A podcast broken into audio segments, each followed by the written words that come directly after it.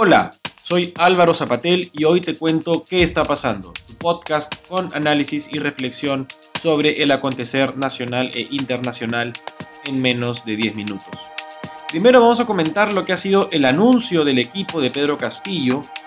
para esta segunda vuelta y en segundo lugar vamos a comentar lo que ha sido también el anuncio en Estados Unidos de la CDC, el Centro de Control y Prevención de Enfermedades de Estados Unidos, que ha dicho que quienes ya se hayan vacunado contra la COVID-19 en ese país ya no podrán o no tendrán que usar mascarillas. Así que veremos ambos temas rápidamente.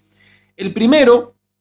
viene de la mano con lo que han sido pues los sendos cuestionamientos a la candidatura de Pedro Castillo, el candidato de Perú Libre, por no haber tenido hasta este momento un equipo que lo respalde para la segunda vuelta. Sabemos que la candidatura de Pedro Castillo irrumpió contra todo pronóstico, atropellando en los últimos 10 días de la elección de primera vuelta, y eso también evidentemente viene de la mano con que la candidatura de Castillo haya sido pues también concebida de una forma un tanto improvisada, una candidatura que no pretendía pues alcanzar la meta o el objetivo que todos aspiran pero que pocos consiguen de llegar a segunda vuelta. Castillo, por eso, durante este último mes, ante la pregunta de si tenía equipo o no, decía que su equipo era el pueblo, decía que tener técnicos era cosa del pasado, rememorando, recordando una canción de Aye Bahía, si no nos olvidamos de eso. Y em, finalmente Pedro Castillo en estos últimos días, esta última semana, ha empezado a tener reuniones y tener eh, acercamientos con eh, representantes de distintos grupos políticos y también algunos otros personajes que son conocidos más eh, por el eh, fondo controversial que conllevan. Por ejemplo, en primer lugar, sabemos que la primera persona que tomamos, de la que tomamos conocimiento que se acercó a Pedro Castillo es el físico nuclear Modesto Montoya, que es un científico que ha sido presidente de la Sociedad Peruana de Energía Nuclear, entre otras entidades científicas, y que cada quinquenio, con cada elección, siempre aparece como eh, promotor de alguna de las candidaturas hacia la segunda vuelta, por lo general. En otras oportunidades apoyó, una, una oportunidad anterior apoyó a Joan Tumala, por ejemplo. En 2016 eh, se mantuvo relativamente al margen, aunque tuvo un breve acercamiento a Kuczynski. Y en esta oportunidad ha manifestado apoyar a Pedro Castillo. Además, Pedro Castillo, quizá con ese espaldarazo de Modesto Montoya, también se animó pues a congregar o a recibir el apoyo de otros profesionales, otros técnicos, y ahora ha anunciado lo que dice ser el Plan 200, que va a ser, según indica este plan, con miras hacia justamente formar gobierno en caso que fuera ganador. Eh, se han acercado eh, personalidades o técnicos o políticos que participaron en los comicios de primera vuelta, en particular del Partido Morado y de Victoria Nacional, según algunas referencias que aparecen en redes sociales y en medios. Y también, y aquí viene la parte más controversial,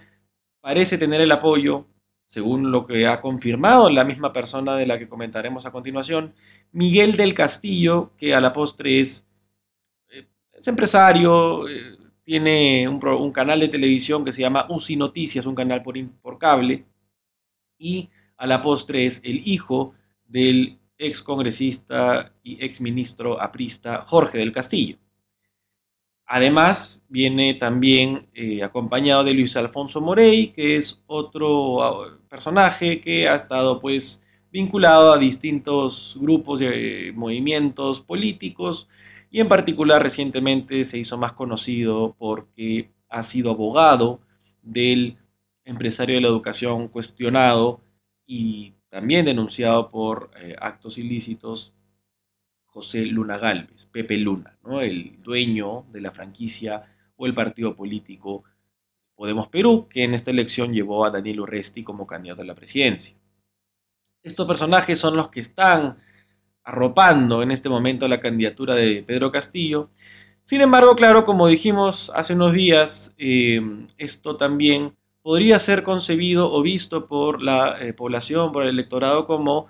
un camino hacia algo, entre comillas, mejor, toda vez que pasamos de tener total desconocimiento de quienes apoyan a la candidatura de Castillo a tener pues mayor predictibilidad sobre quienes están detrás de su campaña. Como habíamos dicho, para el electorado pareciera ser mejor malo conocido que bueno por conocer, y eso es lo que parecía estar pasando con Keiko Fujimori, quien había presentado a personajes también cuestionables como eh, Jorge Vaca Campodónico, eh, Carmen Lozada de Gamboa, entre otros, que incluso han pasado, como el caso de Vaca, prisión, eh, pero pareciera que el electorado estaba recibiendo con mejores ojos, o viendo con mejores ojos, candidaturas que tuvieran algo que decir, algo que ofrecer. Y pareciera que ahora con Castillo, haciendo esta movida, esa cancha se podría nivelar. Depende del electorado creer si una u otra opción presenta mejores opciones de gobierno, dado lo que han presentado. Además, hay que tomar en cuenta que hay varios rumores sobre encuestas que están haciéndose a nivel privado, es decir, contratadas por privados o encargadas a Ipsos y Datum, que indican, dicen, todo esto son rumores, no han salido todavía encuestas oficiales, pero que la brecha se estaría acortando más. Por el lado internacional, en Estados Unidos, el CDC, el Centro de Control y Prevención de Enfermedades, ha manifestado que quienes hayan vacunado con dos dosis en ese país ya no tendrán la obligación de utilizar mascarilla, ni tampoco estar obligados a mantener distancia de seguridad. Este es un paso enorme y fundamental en un país que hasta este momento ha tenido 583 mil muertes, de acuerdo al New York Times, y que ha tenido pues una circunstancia muy compleja de gestión de la pandemia. Esto va de la mano con también la desescalada en otras partes del mundo, en particular España, que ha eh, suspendido el toque de queda y relajado también lo que era el estado de alarma que venía ocurriendo en este país, España, desde marzo del 2020. Ahora bien, estas tendencias de desescalada global son contraintuitivas si las ponemos en contexto con lo que viene pasando en Latinoamérica y en nuestro país en particular. ¿no? Tenemos que eh, tener claridad de que los contextos y las circunstancias en cada país son muy diferentes y no podemos asumir que porque en España o en Estados Unidos evidentemente las cosas parecieran estar yendo un poco mejor, eso es indicador para que en Perú vayan a necesariamente relajarse las condiciones que se implantaron para contener el impacto de la pandemia COVID-19. Así que como reflexión final, en primer caso, en cuanto a lo que es el tema de Pedro Castillo y su equipo técnico, hay que mirar con atención cómo se desenvuelven estos equipos. Va a haber un debate técnico hacia el fin de mes, así que va a ser interesante ver cómo estos dos equipos interactúan, se relacionan, confrontan ideas y finalmente manifiestan ante el electorado lo que debiera ser pues esa disposición y voluntad para hacer buen gobierno dadas las limitaciones y circunstancias que ambos enfrentan, y en el plano internacional tomar en cuenta que si bien el escenario pareciera ir de menos a más finalmente, hay que tomarlo con cautela y en Latinoamérica pues no pecar de triunfalistas cuando empecemos a mejorar los índices de vacunación en particular en el Perú.